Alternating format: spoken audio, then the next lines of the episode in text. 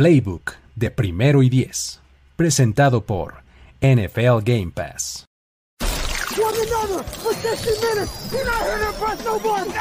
Tenemos la estrategia, tenemos las jugadas, tenemos los imponderables, tenemos las lesiones, tenemos los rumores, tenemos la información, tenemos la experiencia, tenemos sed de fútbol americano. Tenemos todo lo que necesitas saber semana a semana. Playbook, Playbook de primero y diez. El análisis previo más profundo de la NFL con nuestro profesional grupo de expertos Ulises Arada, Jorge Tinajero, Luis Obregón y Antonio Sempere. Playbook, ¿tenemos tu atención? Thank you.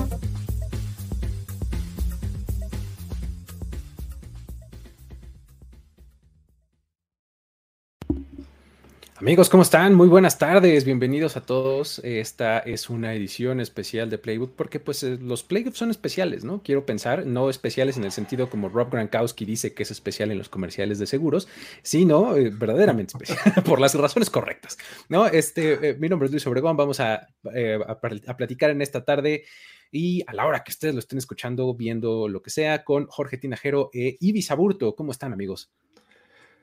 Yo, todo bien por acá, este, pues ya listos, la verdad es que emociona mucho cuando la NFL entra en esta etapa, los playoffs, y sobre todo teniendo equipos de arrastre, tienen mucha afición en México, en Latinoamérica, así es que emocionado por ello. Exactamente, es, es una época de, de, sentimientos encontrados.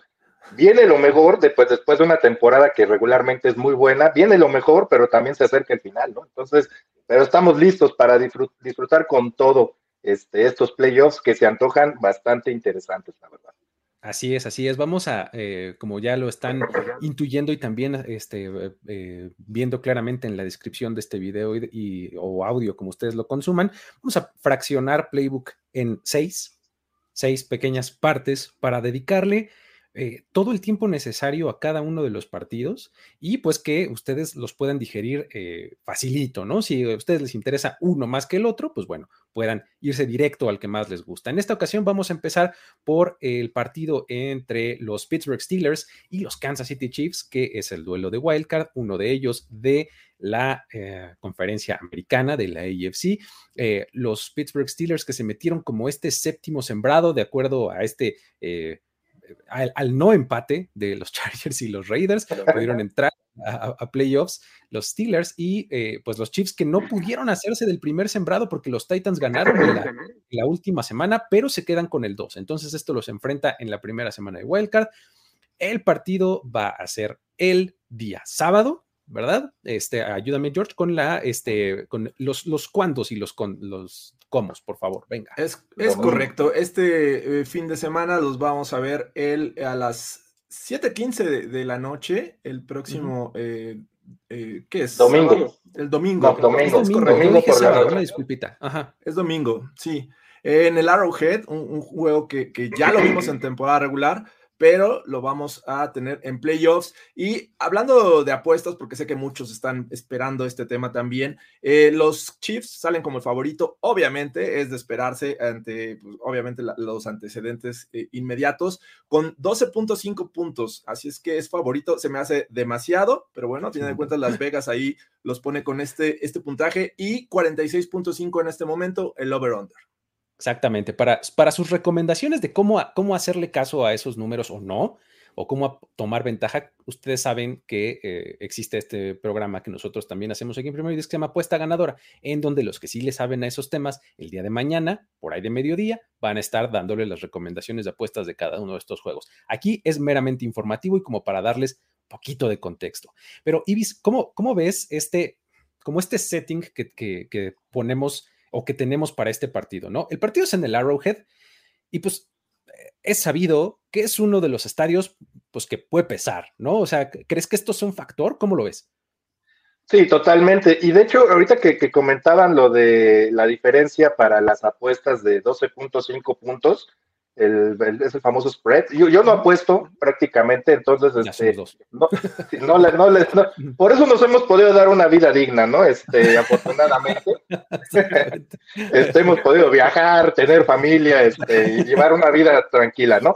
Pero bueno, independientemente de eso, me llama la atención, como, como decía George, que estaba muy alto el spread, porque creo que en esta temporada hubo una característica en cuanto a apuestas, que muchos que, los spreads no se cumplían, ¿no? O, este, que muchos equipos, este, como los, los Detroit Lions, por ejemplo, este, pues iban y tenían marca favorable en relación a ese punto de apuestas. Creo que así lo entiendo yo, este, insisto, no, no soy apostador.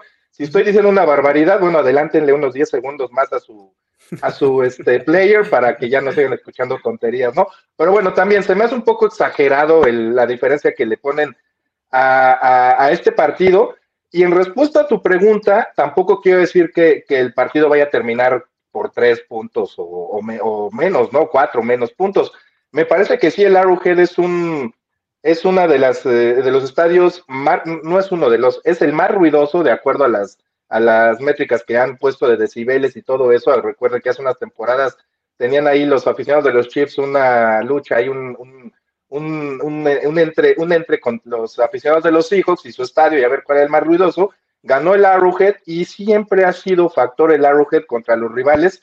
Y no quiero decir que más en playoffs, históricamente los Chiefs eh, han tenido problemas para ganar en casa hasta que llegó Mahomes. Y me parece que más es un factor también ya de lo que sucede en el campo a lo que pueda ayudar la gente, que la gente apoya, insisto. Entonces, también aquí hay otra cuestión ya estuvieron los Steelers en ese partido contra Kansas City. Fue un partido en el cual los Chiefs esperaba que tuvieran un eh, que tuvieran problemas para poder vencer a los Steelers. No, no fue así, ganaron con ventaja, pero de alguna forma los Steelers ya conocen el ambiente, ya saben qué esperar y eso puede ser un factor que trabaje en algún sentido también a favor de ellos. Ya nada más para terminar, veía yo ayer, y, comento esto de los Steelers con, con el Arrowhead, porque veía yo ayer el Man in the Arena de Tom Brady, de la temporada 2018. Y mencionaba eso, que cuando fueron al Arrowhead en temporada regular, sintió él el, eh, ya lo había sentido en otras ocasiones, pero que en ese momento sintió que era un ruido estrepitoso que sí les complicó a los Patriots en ese entonces el accionar ofensivo y que, y que en el juego de campeonato de la conferencia americana de esa campaña ya supieron cómo manejarlo. Es una situación similar que creo que los Steelers van a adoptar de la misma forma que lo hicieron los Patriots hace tres temporadas, pero me parece que también es una, es una ventaja para los Chiefs, pero tampoco tanta como quisiéramos creer, de acuerdo a lo que ya vivieron los Steelers hace unas semanas. Es justo, eh, eh, es un punto eh, importante este que toca Civis, porque pues el referente más inmediato que tenemos de esto es lo que acaba de pasar hace apenas unas semanas. O sea, estamos hablando de que este juego fue a finales de diciembre, ¿no? El, partido de temporada regular entre los Steelers y los Chiefs en este mismo recinto. Y pues la verdad es que en ese momento vimos a unos Steelers que simplemente no salieron a jugar. O sea, se quedaron en el avión, en el autobús, en el hotel, yo lo que sé, pero realmente no salieron a jugar. Vimos este momento en donde eh, Mike Tomlin decidió patear un gol de campo, perdiendo como por 30 puntos, ¿no? O sea, una, un, espectáculo eh, pobrecísimo por parte de, los Steelers, ¿no, Jorge? ¿Cómo, cómo, cómo crees que esto se podía trasladar para este partido? ¿Será algo similar o, o nada? ¿Cómo lo ves? Creo que el análisis eh, fácil indicaría que esto se podría repetir. ¿Por qué? Pues hay muchos factores que te hacen creer que estos Chiefs eh, en playoffs puede seguir siendo un equipo dominante. Lo han sido las últimas dos temporadas, en las dos han eh, arrasado prácticamente a los equipos en la AFC, han llegado al Super Bowl y bueno, tenemos este antecedente inmediato, como bien mencionas, en el que pues prácticamente ni jugadores ni entrenadores, porque hasta tuvieron que ir por un field goal cuando decías, caray, estás perdiendo ya por muchos puntos, es momento de jugártela en cuarta. Eh, no ocurrió, creo que Mike Tomlin también decepcionó en este juego y la verdad es que es difícil de creer en estos Steelers. Entiendo que este juego fue el parteaguas para pensar que se había acabado la temporada de, los Steelers, que parecía que iba, íbamos a ver los últimos juegos de Ben Roethlisberger de su carrera, y no fue así. Rebotaron ahí en la última semana, encontraron la forma de meterse eh, y bueno, eh, van a enfrentar nuevamente a estos Chiefs. Pero me parece que aquí es un gran reto para, para eh, los Steelers sobre todo, de encontrar la forma de, aprender de este error, que fue un juego fatal, y tratar de buscar estas pocas, porque la verdad es que no son muchas, pocas formas de usar a tu ofensiva para ser relevante, para hacerle daño a estos Chiefs y que la defensiva también tenga la, manera de contrarrestarlo, porque sinceramente no espero un juego igual, creo que vamos a ver algo distinto, pero sí se ve cargado hacia los Chiefs, es la realidad, así es que eh, creo que por ahí va la cosa, me, da, me da confianza por parte de los Chiefs que, que sea en casa y eh, pues que obviamente tengan a Patrick Mahomes y compañía, que es realmente eh, lo, relevante de este equipo. La, defensiva ha tenido sus altos y sus bajos, sobre todo esos bajos han venido contra rivales que ya los conocen, que son de la división. Los Chargers le metieron muchos puntos, los Broncos estuvieron a punto de sacarles el juego la última semana, pero sí se ve muy, se ve cargado hacia los Chiefs. No muy cargado, pero sí cargado. Está, eh, Venía, Perdón, Luis, hay, un factor que, eh, a mí me ha llamado mucho la atención en toda la temporada de los Steelers. Es, realmente es un equipo, pues si, lo comparamos con Kansas City, es un equipo lento. De hecho, yo diría que en ese juego contra Kansas City de hace unas semanas se vieron todavía más lentos. Este, no, no quiero usar la palabra avejentados porque esa es la percepción que nos deja Ben Roethlisberger como coreback ya en sus últimos, eh, pues en su última etapa, ¿no? O ya en su cierre de, en su carrera en la NFL pero eh, sí se vio un equipo lento por dos factores. Me parece que venían, y, vuelve a suceder en esta ocasión, venían de vencer a los Titans en un partido muy eh, complicado. Eh, de hecho, no recuerdo si fue, si fue victoria. Vencieron a los Titans. A ver, déjenme ver, aquí lo tengo. Sí, vencieron a los Titans. Un partido emocional y físicamente desgastante. Y vienen a este juego de, ronda de comodines después de, de un partido en tiempo extra contra los Ravens también física y mentalmente desgastantes, sin mencionar pues cómo estaban también muy atentos a lo que podía suceder el domingo por la noche, ¿no? En, en el partido, en el famoso tie bowl, ¿no? De, Chargers y Raiders, ¿no? Entonces, eh, me parece que ese también es un factor importante. Eh, es, como un arma de doble, no, ni siquiera un arma de doble filo. Los Steelers están aquí porque realmente han mostrado una fortaleza mental importante, con muchas carencias o con un equipo limitado en ciertas áreas pero estos partidos eh, que han tenido previos a los duelos contra los Chiefs, me parece que físicamente han sido muy demandantes y esa fue una razón por la que los Steelers no, pues no los vimos muy, muy dinámicos en su primera visita al Arrowhead también. Exactamente, ¿no? Así es, un, es una cosa que siempre tiene uno que tomar en cuenta como factor, ¿no? De dónde vienen, cuáles han sido los, los momentos previos al, al encuentro que están por disputar. Y si comparas los momentos desde donde vienen en este momento ambos equipos, pues son bastante diferentes. O sea, porque sí, los dos ganaron en su última semana. Los Chiefs jugaron en, sábado, ¿no? Entonces, eh, digamos que tienen un día extra, ¿no? Este, de descanso, preparación, recuperación, todo lo que me quieras decir. Eh, vencieron a los Broncos y los, los Steelers jugaron este partido que también se volvió a tiempo extra contra los Ravens.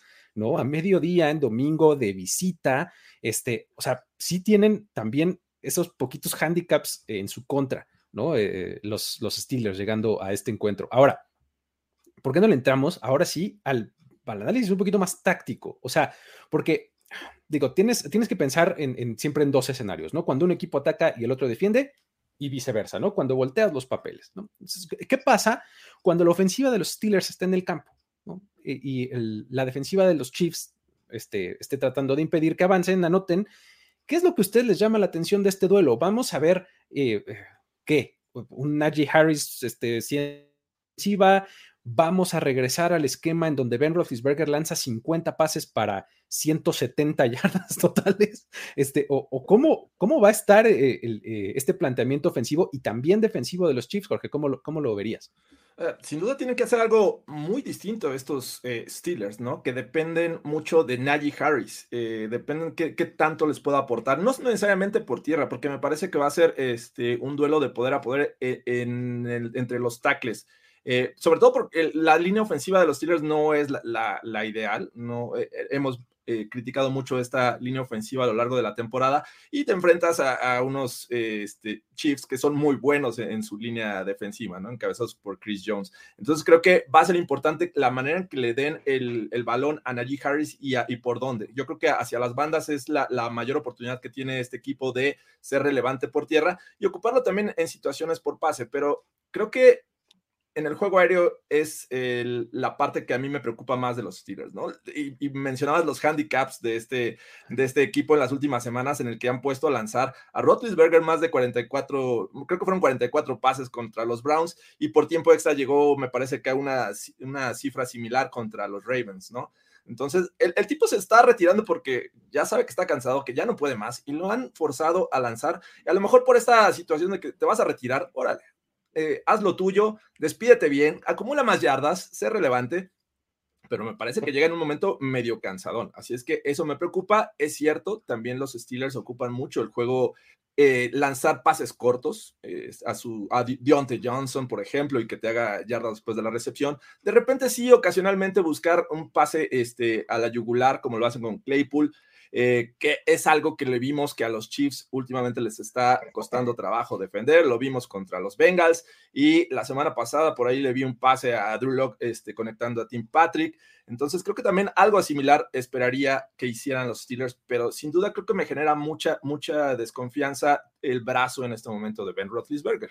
La defensiva de los Chiefs, repito, creo que eh, había hecho un buen trabajo en todo este, este esta racha que obtuvieron de, victorias consecutivas, eh, pero también contra ofensivas que no eran necesariamente de las mejores de la liga. Llegaron los Chargers de Herbert, llegaron este, los Bengals de Burrow y les anotaron puntos. Entonces, ¿qué tanto pueden hacer los Steelers para replicar algo así? con un Ben Roethlisberger, ¿no? No, podemos poner a Ben Roethlisberger con Herbert y con Burrow en este momento. Dos brazos jóvenes que pueden lanzar fuerte y ese es mi tema con los Steelers. No siento que vaya a ser el caso y siento que por ahí deberían recurrir a jugadas sorpresa, algo diferente a lo que vieron o lo que mostraron contra los Chiefs en temporada regular. Se parece, Ibis, eh, eh este planteamiento que hace Jorge a lo que van a tener esta ocasión, ¿no? Porque digo, la, la ofensiva de Kansas City se convirtió sí en una fortaleza, en algún momento eh, de la temporada eh, para este equipo, justamente contra Jordan Love y contra este cosas así, ¿no? Y la verdad es que lo hacían bien, o sea, ellos pues ellos no tienen la culpa, ¿no? A final de cuentas de, de quién les pongas enfrente, o sea, creo que les echarías la culpa si dijeras, pues ni así pudieron, ¿no? Sería como el doble discurso que tendríamos. Entonces, ahora e, esta ofensiva de los Steelers parece algo muy similar a esas que no, este, que no habían tenido su mejor momento cuando los enfrentaron en temporada regular. ¿Cómo, verías el planteamiento que pueden hacer los Chiefs a la defensiva y pues cómo contrarrestarlo? Pues yo, si, si yo fuera Pittsburgh, yo, yo atacaría con Aye Harris. ¿Por qué? Porque la defensiva contra la carrera de, de Kansas City eh, siempre ha sido el talón de Aquiles desde hace varios años, con, con o sin Patrick Mahomes.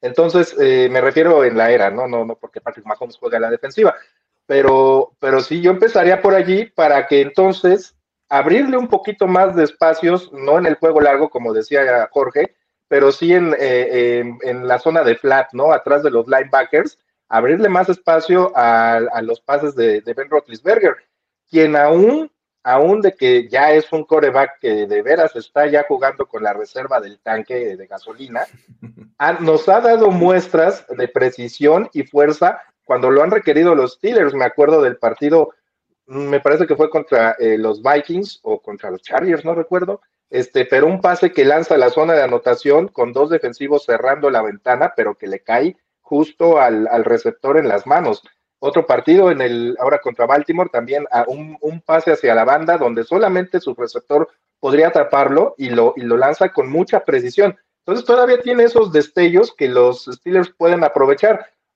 intenta de repente lanzar largo, ya la efectividad es menor a la que tenía hace algunos años, pero me parece que es la forma en la que pueden abrir a una defensiva que de por sí es sospechosa contra la carrera y que ya vimos que si es expuesta eh, que si es expuesto a su perímetro, también este, va a permitir yardas. Aquí la cosa es que yo no veo que haya un receptor, sí, obviamente son buenos receptores, pero yo no veo que haya un receptor al nivel llamar Chase para poderle hacer daño como lo hizo eh, Cincinnati este, hace 15 días, ¿no? Exactamente, creo que ese es, ese es también el asunto, ¿no? O sea, pongamos el ejemplo o la suposición de que eh, sale en un buen día, yo creo que los corners de, los, eh, de los Chiefs sin ser superestrellas, creo que se defienden, ¿no? O sea, creo que la mejor parte que tiene esta defensiva de, los Chiefs es su frontal y se recarga en eso, ¿no? O sea, creo que Chris Jones puede tener un buen día, ¿no? Puede tener eh, un día de impacto contra, este, contra la línea ofensiva y el ataque de los Steelers, no metiendo en problemas a Roethlisberger, que ya hemos visto que le cuesta mucho trabajo tener movilidad en la bolsa de protección últimamente. Entonces, con Chris Jones ahí enfrente, creo que le puede pasar mal, ¿no? Y nada más para terminar, también esto sería un factor importante para que avanzar, digo, eh, desde hace algunos años o varios años ya el, el ataque terrestre que, que, era, este, como siempre les digo a ustedes, este, que veíamos en la NFL de nuestros papás y nosotros de niños, era el que marcaba la pauta, ¿no? Y era el que se decía, hay que usar para mantener al coreback rival afuera, ¿no? Si era un coreback tipo Dan Marino, John Elway, eh, eh, no sé, Steve Young, Joe Montana, quien me, quienes me quieran decir ustedes, Peyton Manning en sus, en sus primeros años, bla, bla, bla. Aquí, el ataque terrestre de ese entonces ahora son los pases cortos, eh, a la zona de flat, precisamente las rutas cruzadas con jugadores como Wes Welker con los alas cerradas. Eh, Wes Welker me refiero este, porque fue el quien yo creo que revolucionó todo este sistema, ¿no? Pero me parece que esto, esto también ayuda a que los eh, Pittsburgh Steelers mantengan en la banca Patrick Mahomes, que tengan ofensivas sostenidas. Aquí la cosa está en que esas ofensivas sostenidas no tienen que terminar nada más en goles de campo, ¿no? Pero me parece que es un recurso que ellos deben usar, atacar por tierra para abrir esos espacios no alocarse a lo largo, cuando vean la oportunidad que lo intenten, pero no que no que sea no que no sea recurrente, pero sí mantener esas ofensivas sostenidas con pases cortos con base en el ataque terrestre. Exactamente, creo que es, e, es, un muy buen punto, ¿no, Jorge? Como ves. Sí, y es que además te pones a, ver lo que fue esta ofensiva de los Steelers en producción de puntos a lo largo de la temporada y, y dos ocasiones, no, tres ocasiones anotaron 28 puntos o más algo que regularmente es eh, más asequible para los Chiefs, que pueden llegar a esas cantidades o más. Entonces, en tres ocasiones los Steelers llegaron, eh, anotaron 28 puntos o más y su récord fue 1-2. O sea, fueron eh, contra equipos que también les anotaron muchos puntos. Y bueno, ya hablaremos del otro lado del balón.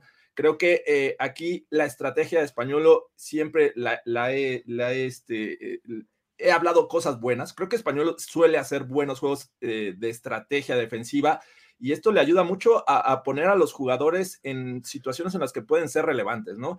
Y vamos a ver qué tanto vemos ahí en la caja a los safeties de los Chiefs, encabezado por Honey Badger, que seguramente va a ser factor para detener el juego terrestre y sobre todo a Najee. Si estás eh, deteniendo a Najee Harris, me parece que pones mucho peso en los hombros de Ben Roethlisberger, que aunque estoy de acuerdo, te puede dar destellos. Me parece que la constancia no está del lado de los Steelers. Entonces, ahí es donde yo veo problemas para este, este equipo. El verdadero duelo que ya nos han planteado aquí en los comentarios un par de veces es Chase Claypool contra Jackson Mahomes en el TikTok, ¿no? A ver quién hace, a ver quién hace un mejor baile. Pero bueno, este, ahora eh, voltemos las cosas y, vayámonos en, el, supuesto contrario, ¿no? Cuando la ofensiva de los Chiefs esté en el campo y los Steelers estén defendiendo. Creo que esta es eh, un poco la fortaleza de los dos. ¿No? Este, los Steelers no dejan de tener buenos jugadores, grandes playmakers, empezando por TJ Watt, continuando por Cam Hayward, eh, sus safeties, Fitzpatrick, o sea, realmente son una ofensiva, ofensiva talentosa, ¿no? Que por momentos ha tenido sus flux y sus fallas y demás, ok, pero no puede uno subestimar el talento que tiene la defensiva de los Steelers. Y pues del otro lado está un ataque como el de los Chiefs que nos tiene acostumbrados a que en cualquier momento te puede hacer una jugada grande, pero que en esta temporada y sobre todo en los últimos partidos nos ha demostrado también que puede jugar de manera conservadora y disciplinada. ¿no? Eso es lo que a mí más me ha llamado la atención del ataque de los Chiefs en las últimas semanas, el cómo han involucrado a sus corredores para correr de sur, ¿no? Y hacerlo de una manera distinta, ¿no? Además de todo lo que ya sabíamos de ellos, además pueden correr entre los tackles válgame Dios, ¿Cómo, verías este, este planteamiento que, podría convenirles a, los Chiefs a la ofensiva, este Jorge? Ah, sin duda, creo que hemos visto eh, a los Steelers de repente batallar contra los, los running backs. Eh, la semana pasada, Latavius Murray les corrió para más de 100 yardas, se vio relevante en algunas escapadas. Eh, Nick Chubb por ahí también eh, los, los atacó bien. Sin embargo, bueno, creo que los Browns no ocuparon el juego terrestre como una base para este, avanzar el balón, pero se le ha visto sufrir. Y a mí me intriga mucho porque bien lo dices, no tienen eh, los grandes nombres estos eh, Chiefs, pero lo saben utilizar, ¿no? Darrell Williams me parece que ha respondido cuando ha tenido que entrar por las lesiones de Clyde Edwards Hiller y por allá hasta Gore ha tenido esta, este, estos momentos, ¿no? Brillar. no, no sí, Derrick ha sido una muy grata sorpresa, ¿eh? muy grata sorpresa. Entonces, creo que por ahí podría ser una clave para hacer eh, series eh, sostenidas. Que incluso esto le agregas a lo que hacen muy bien los Chiefs en, lanzar rápido el balón a sus eh, playmakers y generarte también yardas. Que te den 5 o 6 yardas por recepción en un pase rápido hacia los lados me parece que es algo que lo saben hacer los Chiefs y tener siempre preocupados ahí en el fondo a, un, par de safeties de los Steelers porque pues, Mahomes tiene la capacidad de, seguir lanzando largo, ¿no? Ya lo hemos visto que les preocupa mucho a las defensivas. A ver, si me vas a notar que, sea en un drive sostenido, que ahí tengo posibilidades de detenerte en una buena jugada y no en un bombazo, no un descontón. Entonces creo que a eso le van a, apostar los Steelers y también eh, hacer que Mahomes esté más tiempo en la bolsa de protección. Creo que es clave para que si los jugadores que ya mencionabas, TJ Watt, que, sabemos que es una máquina para conseguir sacks, tenga el tiempo suficiente para, para presionarlo. No necesariamente un Mahomes con sacks, sino un Mahomes presionado, que ya hemos visto que esta temporada sí le ha padecido eh, lanzar el balón de esta manera y han llegado errores. Así es que eh, es una gran apuesta. Me parece que las claves sí es Cam Hayward por el centro y TJ Watt y lo que te puede aportar el resto de, esta defensiva. Así es que eh, me parece que es lo mejor que nos puede dar este juego, ¿no? Cuando Patrick Mahomes esté en el terreno de juego contra una defensiva que tiene talento, pero que también ha permitido muchos puntos. ¿Cómo lo ves tú, Ibis? cómo estaría el planteamiento de ambos equipos en este escenario? Eh, sinceramente veo superior en cuanto a nivel o potencial a la ofensiva de, los Chiefs que a la defensiva de los Steelers, pero no los puedes, como dice George, no los puedes dar, eh, no puedes dar por ganado ese duelo nada más porque en el papel lucen superiores o con más recursos. Cabe recordar que en el partido de, temporada regular, TJ Watt llegaba tocado de, de las costillas, no tuvo su juego más productivo, de hecho nada más tuvo una tacleada, ¿no? Que eso puede ser una combinación de que no estaba al 100%, pero de que también los Chiefs trataron de alejar el balón de donde estaba, de su zona, ¿no? Prácticamente de, de, quizá correr por el otro lado de la línea o simplemente por el centro, pero no tanto por la zona donde estaba TJ Watt. Ya está, después de tres semanas, obviamente, eh, el tipo ya está más recuperado, más sano, aunque le regalen o no capturas para marcar récord, simplemente puede llegar al, al coreback. No, eso, no se van a enojar aficionados de los Steelers TJ Watt se lo merece y lo hizo en 15 juegos, ni siquiera en 16 como eran el número de total de partidos del año hasta el año pasado, ¿no? Merecido, muy bien, muy, muy bien ganada esa marca, pues muy bien, eh, todo merecido el empatar esa marca, ¿no? Pero bueno, a lo que voy es que va a ser ahora sí un factor. ¿Qué puede hacer TJ Watt para poder limitar a Patrick Mahomes? Como decía Jorge, presionarlo no creo que sea suficiente, pero sí va a ayudarles.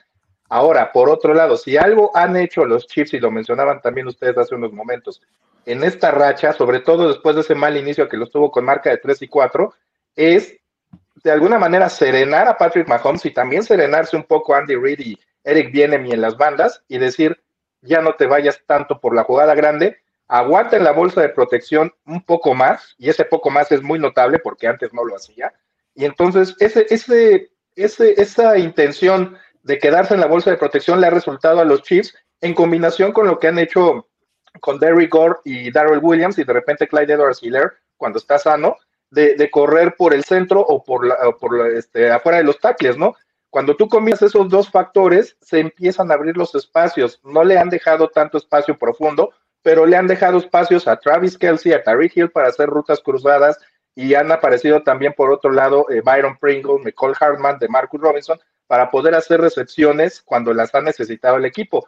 Eso también junto con Derrick Gore ha sido una agradable sorpresa para los Chiefs porque ya las defensivas no se tienen que, no, más bien obligas a las defensivas rivales a no centrarse nada más en Tyreek Hill y en Travis Kelsey. Mientras los demás hagan recepciones en momentos clave, vas a encontrar más marcaciones personales con los demás. Y todo se origina desde la tranquilidad de saber correr bien por el centro por la fuera de los tackles, como les decía, y de mantener a Patrick Mahomes en la bolsa de protección. Se le nota que no es su, estilo, pero por lo menos lo ha sabido explotar y me parece que es ahí donde se va a desarrollar la clave de, este partido. Obviamente el, duelo clave es este, la defensiva contra la ofensiva de Kansas City, pero si Patrick Mahomes se mantiene en la bolsa de protección y extiende las jugadas como recurso, no como sistema, me parece que el partido se puede cargar pues no quiero decir rápidamente, pero sí con cierta claridad ya por ahí del tercer cuarto a favor de los Chiefs. Así es. Perfecto. ¿A quién verían ustedes como, o a quién o, qué verían ustedes como un factor tipo inesperado, como le decimos, un factor X, que pudiera tener efecto en este, en el resultado de este juego? O sea, es un jugador, es una situación, es es qué? ¿Qué, dirías, Jorge? ¿A quién pondrías aquí? Como algo que no necesariamente vaya al centro de atención, o sea, no es, pues no es este Tyreek Hill con un pase de 60, no, o sea, es como por donde no lo estaríamos esperando, este, y podría tener impacto. Me, parece que eh, hablando específicamente de la ofensiva de los Chiefs, todos pensamos que va a ser Mahomes a Tyreek Hill y a Travis Kelce. Y ya hemos visto en algunos juegos que no necesariamente ellos dos son parte importante del juego aéreo. Eh, por ahí tienes a Pringle, tienes a Robinson, que te llegan a hacer jugadas importantes. El mismo eh, este, Michael Harman tiene la posibilidad de replicar lo que hace eh, Tyreek Hill. Entonces, creo que ellos tres podrían ser ese factor X que nadie espera y sobre todo que los Steelers se tienen que preparar para los más peligrosos y obviamente están pensando en Hill y en este, Kels. Entonces, creo que ellos tres, por ahí podría ser el factor X que veamos que, le lancen a un, este, ante un cornerback, una situación uno a uno, eh, en la que pues, realmente no, los están, eh, eh, no le están poniendo la, atención necesaria porque se pues, están enfocando en el resto. Entonces, creo que me gustan ellos, ellos tres como para ahí destacar alguno y que consiga este, los puntos necesarios que no van a conseguir este, Kels y Hill. ¿Cómo lo ves tú, Ibis?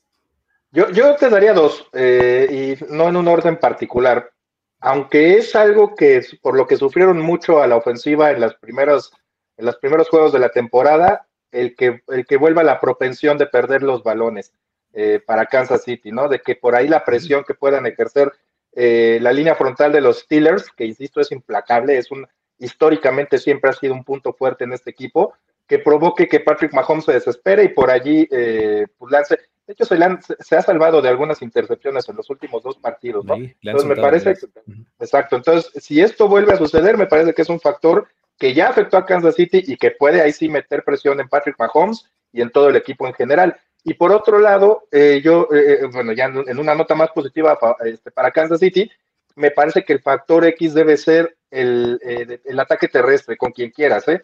eh Derrick Gore, Darrell Williams, si juega Clyde Edwards Hiller, eh, el tener ese, ese comité que, que, le, que haga que los Steelers no sepan por dónde les van a correr y que a pesar de que no son corredores pesados, como decías hace rato, Luis, que ataquen por el centro de la línea de scrimmage. O sea, eso siempre va a ser positivo. El insistir, atacar por la línea de scrimmage, si no encuentras esos espacios, bueno, intenta por afuera y luego te vuelves a centrar por ahí. Vaya, traerlos como locos, ¿no? Por decirlo de una forma. Me parece que eso también va a tranquilizar mucho a Patrick Mahomes y le va a permitir, como decía yo hace unos instantes, eh, trabajar con más calma en la bolsa de protección.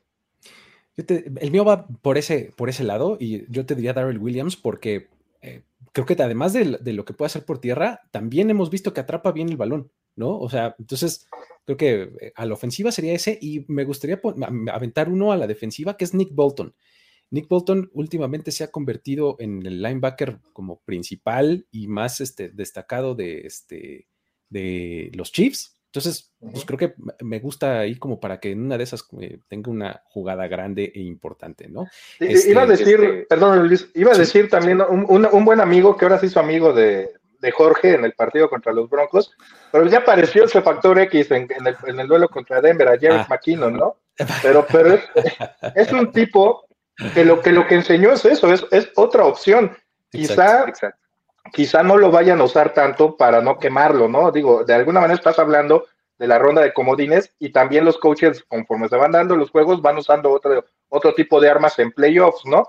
Pero Jerick McKinnon es una, es una apuesta que me parece que ahí está y, el tipo, aparte de, pues digo, no, no es muy alto para los estándares del NFL, pero es un tipo entrón. O sea, vimos cómo al entrar a la, a la zona de anotación para su touchdown, el touchdown que, que despertó a los Chiefs en ese juego, eh, fue físicamente rudo, o sea, aventó a dos, tres jugadores de los Broncos con un solo golpe, ¿no? Entonces me parece que ese es otro factor, ¿no? Pero si lo usan aquí, bueno, pues qué padre, ¿no? Ya hay más opciones. Pero ese es un factor que me parece que está ahí como un as guardado bajo la manga para Andy Reid, quizá para después, ¿no? Eh, ¿Hay alguien de los Steelers que les guste en esta situación, en este, en de este mismo planteamiento de factor X? ¿Cómo ves, Jorge?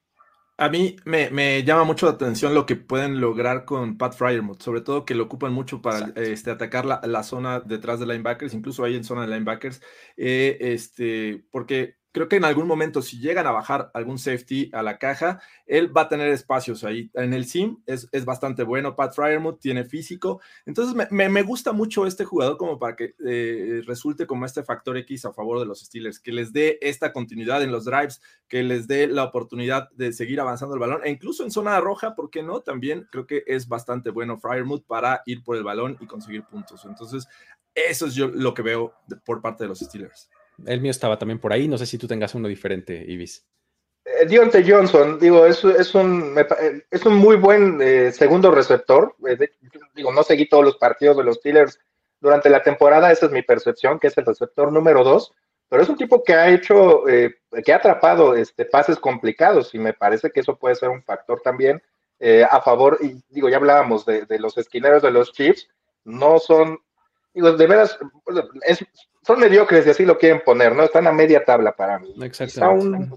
ligeramente arriba, ¿no? Pero, pero para los estándares actuales del NFL es eh, son, son, son mediocres, ¿no? Entonces, me parece que sí, eh, eh, la capacidad que tiene Deontay Johnson de atrapar balones complicados pueden ser un factor en contra. Y para reforzar lo que decía también Jorge de Pat Frymouth, los Chiefs fallan, en general fallan muchas taqueas en la NFL, pero uno de los que más fallan, me parece, eh, son los Chiefs. Entonces, eh, eh, también que una ala cerrada te pueda complementar, como decía Jorge, el ataque de esa forma y que aparte este, se pueda quitar tacleadas, bueno, es una mina de oro ese recurso, ¿no? Vamos a, complementar este análisis con equipos especiales de manera más, como más breve, sin extenderse demasiado. Eh, los, los equipos especiales son, son una razón de preocupación para alguno de estos dos equipos, o no hay problema, nos da confianza, los equipos especiales en general, ¿eh? o sea, desde los regresadores, los goles de campo, eh, alguien podría escaparse en un regreso de kickoff, no sé, algo por así decirlo, es una razón de confianza y que tiene upside, o es más bien el de, híjole, en una de esas me la van a aplicar por ahí, ¿no? ¿Cómo, cómo lo verías, Jorge?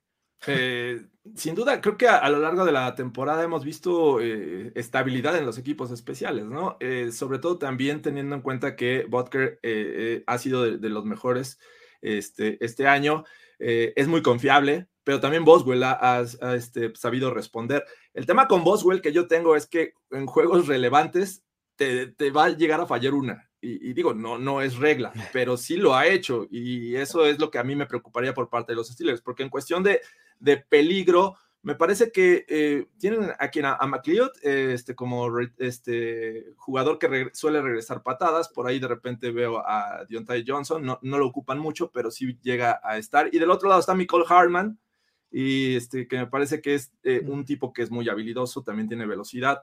Pero en general creo que son equipos especiales sólidos y este, eh, los kickers me parece que son muy buenos, pero Boswell me, da menos confianza que Vodka. ¿Cómo lo ves, Ibis? Pues mira, eh, si, si el partido fuera en Pittsburgh, yo te diría lo, mismo, pero al revés. Más no, no más, me daría más miedo en lo personal por obvias razones. Chris Boswell que, lo que pudiera hacer eh, Harrison Butker en cuanto a goles de campo. Chris Boswell en Pittsburgh anota lo que sea, si algún día se aventura a hacer una patada de 90 yardas, en una de esas la mete, porque conoce muy bien el estadio, conoce, de veras yo creo que es de los pocos pateadores que conoce muy bien por dónde va a salir el aire colado desde la zona de anotación, sobre todo en la parte abierta del Heinz Field, que es la más complicada. Él es garantía. Y lo vimos cuando en el partido contra eh, Kansas City, en Kansas City, había mucho viento y no, y no le fue igual. Entonces, de alguna manera también como decía al principio, así como con el público, ya tiene también él una sensación de lo que pueda, puede y no puede hacer en, el Arrowhead, que es un estadio que obviamente no conoce como el Heinz Field, ¿no? Pero de alguna forma ese desconocimiento, aunque ya tenga la experiencia de hace unas semanas, es una ventaja en cuanto al pateador de goles de campo para, para Kansas City. Y en general me parece, ya hablando de los regresadores y todo esto, me parece que Kansas City tiene, tiene también más potencia por la velocidad que puedan imprimir por allí eh, McCall Hartman eh, o Byron Pringles, si es que los ponen a regresar patadas despeje o de, o de kickoff. La explosividad que tienen ellos me parece que sí es, lo que les da el punto de ventaja en equipos especiales en relación a, los que tienen los Steelers.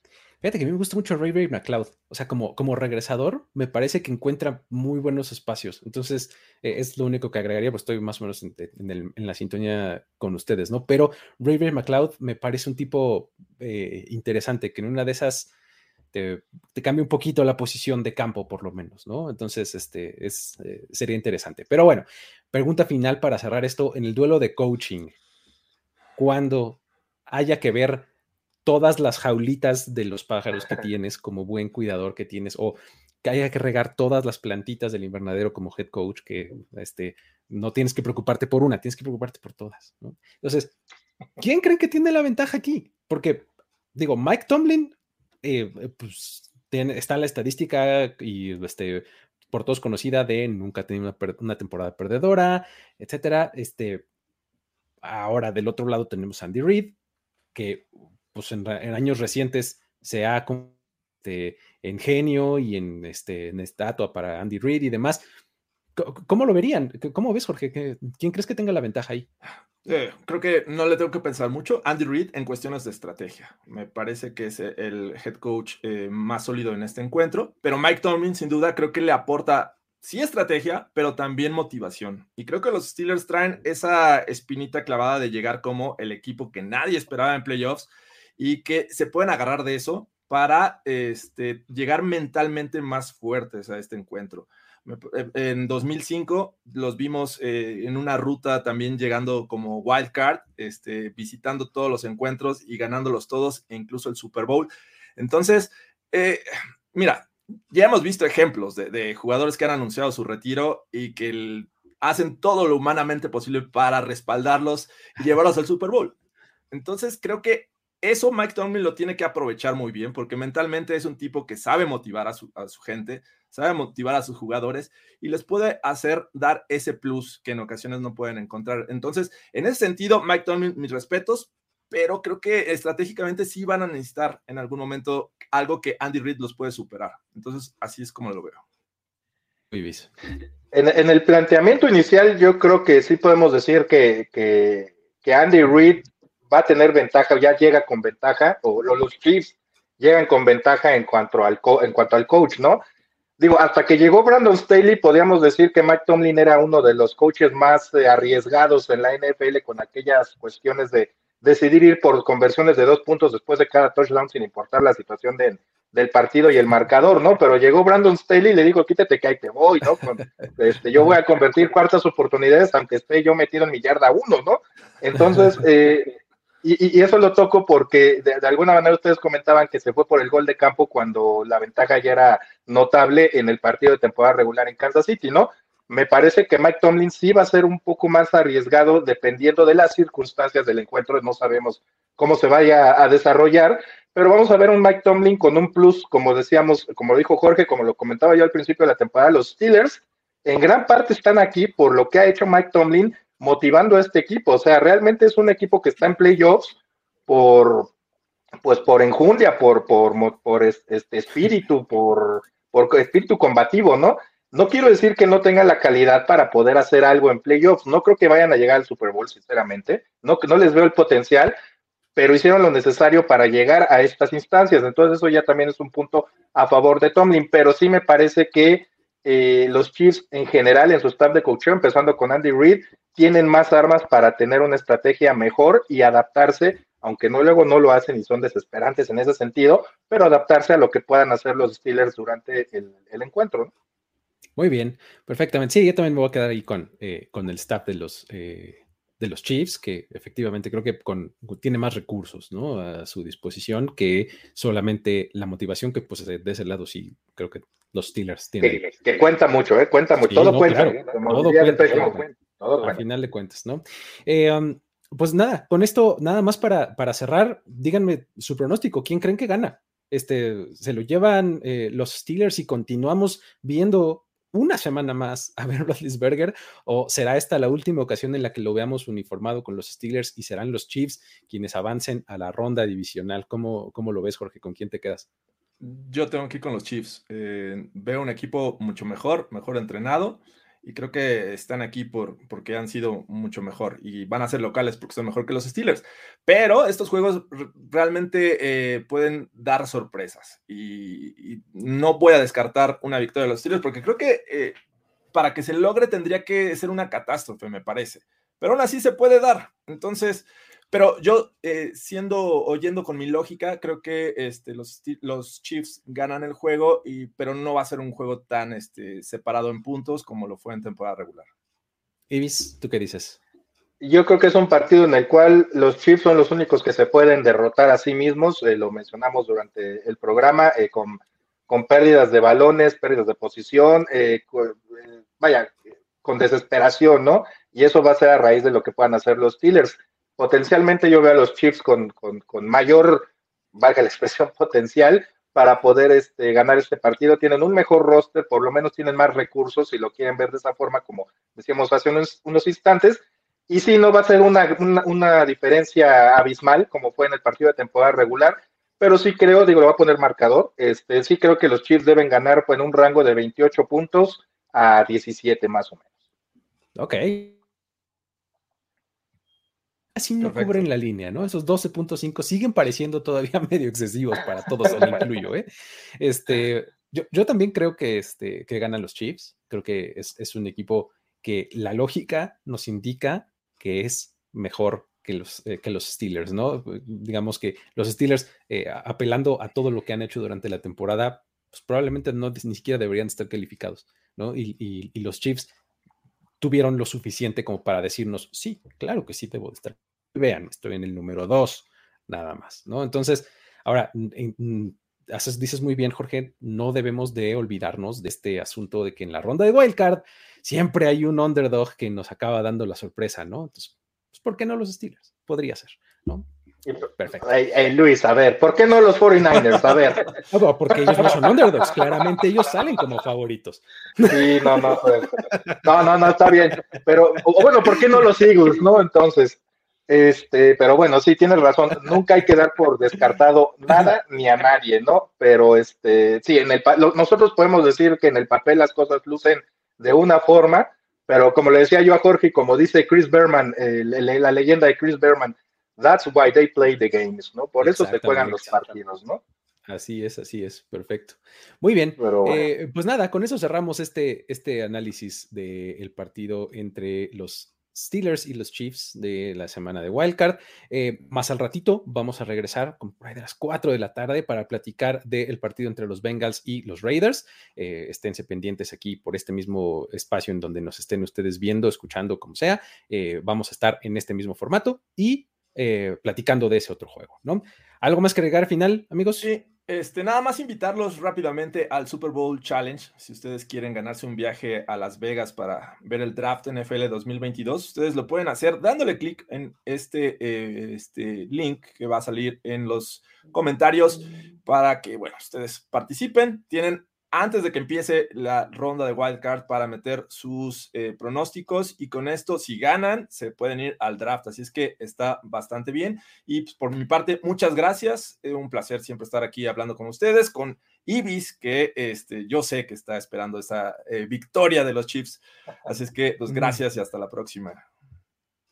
Ah, muchas gracias a ustedes, por, muchas gracias por la invitación, Jorge Luis. Eh, la verdad es un placer siempre platicar con los amigos de, de primero y diez y ahora aquí en Playbook. Y nada más una acotación, por ahí leía un comentario y decían que va a ganar Pittsburgh, todos, todos no sabemos qué va a pasar, pero aquí hago la acotación y así se va a acabar la posible dinastía de los Chiefs. Quien les haya dicho que los Chiefs son o están por hacer una dinastía, están equivocados, no saben de historia de la NFL. Si quieren preguntarme por qué, bueno, pues ahí tienen ya mi Twitter, pregúntenme por qué y ya les explico con manzanitas, ¿ok? Muchas gracias por la invitación. Perfecto, pues muchísimas gracias y saludos a todos. Nos vemos eh, más al ratito. Esto fue Playbook de Primero y Diez. Hasta la próxima. Playbook de Primero y Diez, presentado por NFL Game Pass. Tenemos que despedirnos, pero nos veremos pronto en otra lectura a profundidad de Playbook, Playbook de primero y diez. El análisis previo más profundo de la NFL. Ulises Arada, Jorge Tinajero, Luis Obregón y Antonio Sempere. Let's go, fellas. This is it. Playbook.